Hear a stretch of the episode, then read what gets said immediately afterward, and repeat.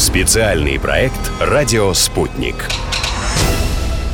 Есть ли будущее у страны, правитель которой меняет женщин как перчатки? Или лучше, чтобы он был идеальным семьянином?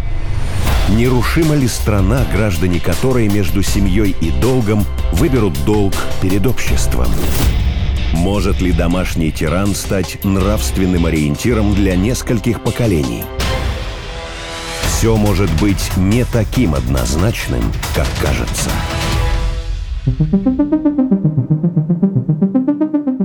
Через день я должен стартовать. Вы в это время будете заниматься своими делами. Очень большая задача легла на мои плечи. Хотелось бы перед этим немного побыть с вами, поговорить с тобой, но, увы, вы далеко. Тем не менее, я всегда чувствую вас рядом с собой. Первый человек, который отправился в космос, летел в совершеннейшую неизвестность. Юрий Гагарин не знал, вернется ли, но не мог перед полетом поговорить ни с родителями, ни с женой и детьми.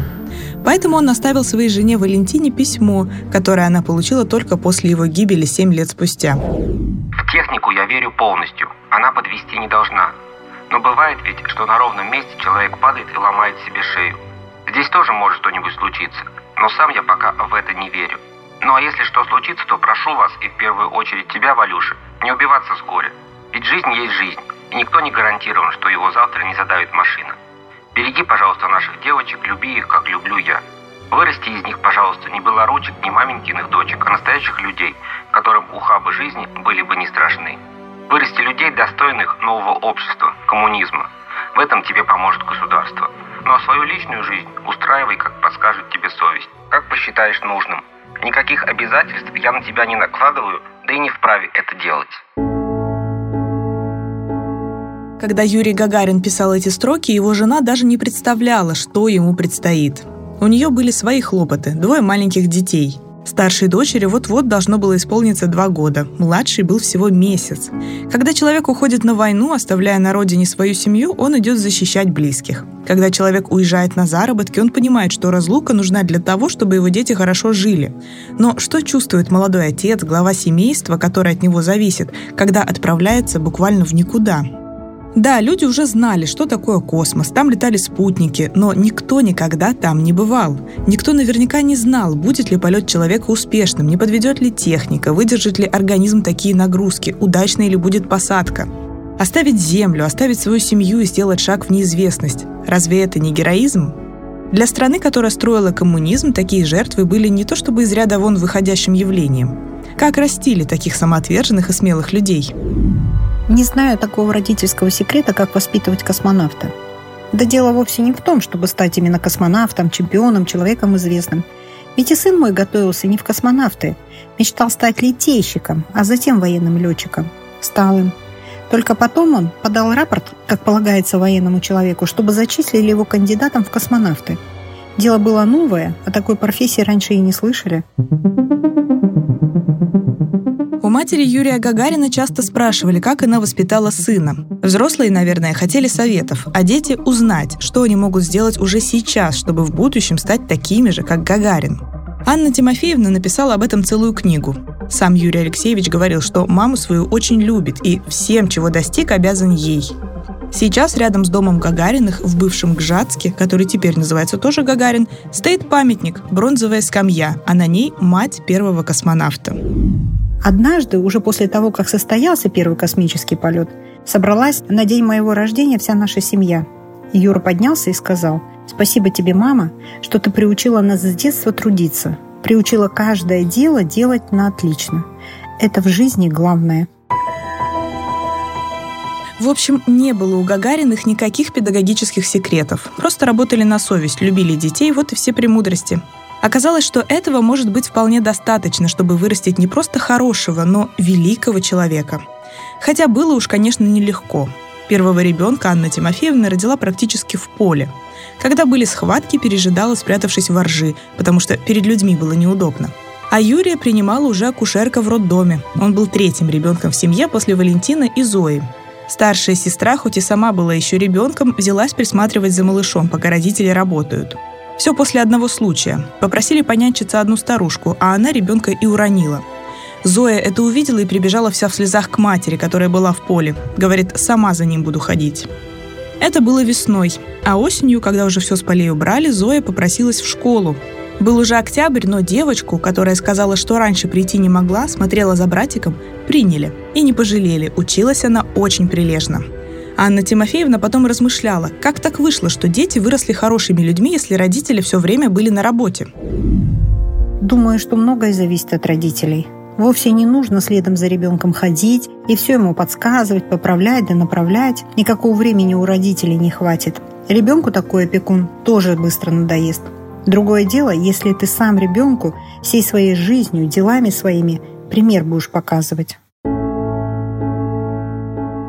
Мама просыпалась в три утра, топила печь, готовила еду, доила корову, шла на работу, а потом снова занималась домашними делами. Обычный нелегкий деревенский быт. Отец сам построил дом, печь, сделал всю мебель в доме, весь ремонт был на нем. И напоминать ничего никому не надо было, от обязанностей никто не отлынивал. Наверное, видя это, помочь хотели и дети. Валентин подрос. За ним было пригнать угнать скотину в стадо, Потом вместе с отцом плотничал, починкой дома занимался. Зоя маленьких нянчила. Потом помогала по хозяйству. Сноровистая была, быстрая. Даже большая субботняя стирка нам с ней была не в тягость. Четыре руки и тяжелая работа легка. Младшие гусей пасли, огород пололи и поливали, в доме прибирали. Главное, чтобы каждый чувствовал, что его работа нужна – Наверное, это чувство и заставило уже взрослого Юрия Гагарина выбрать космос. Но дорога к звездам была долгой. Он работал на заводе и учился в вечерней школе, потом в ремесленном училище и индустриальном техникуме, мечтал о логарифмической линейке. Юрий Гагарин сам подробно написал об этом в книге «Дорога в космос». И там он предстает просто супергероем, тем самым сыном маминой подруги, которого всегда и всем ставят в пример. Учился охотно, сам пробивал себе путь к знаниям, в спорте преуспевал, с товарищами общий язык находил, читать любил. Да, эта книга должна была стать примером для всех советских ребят, так что какие-то нелицеприятные случаи с биографией вряд ли бы напечатали. Но, может, и правда этот парень с лучезарной улыбкой был настолько идеальным? Поэтому и выпало именно ему честь стать первым человеком в космосе. Только такой человек и мог быть первым.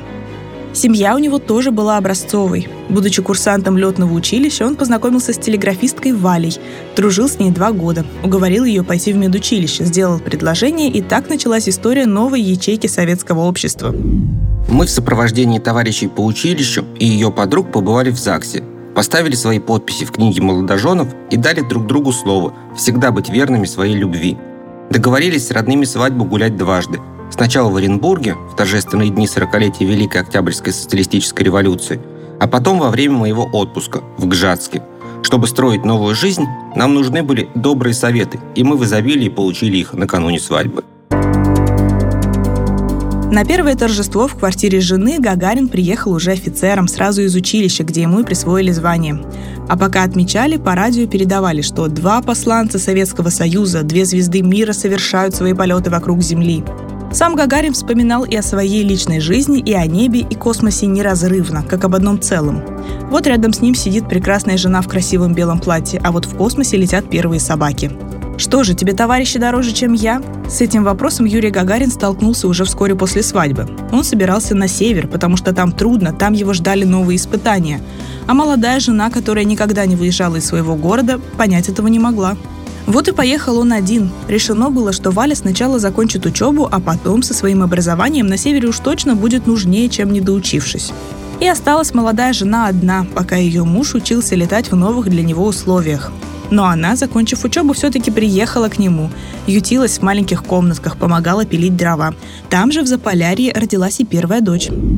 Валю выписали через неделю. Я приехал за ней на военном газике и всю дорогу обратно бережно держал ребенка на руках, боясь что-нибудь повредить в этом хрупком и таком дорогом для меня существе.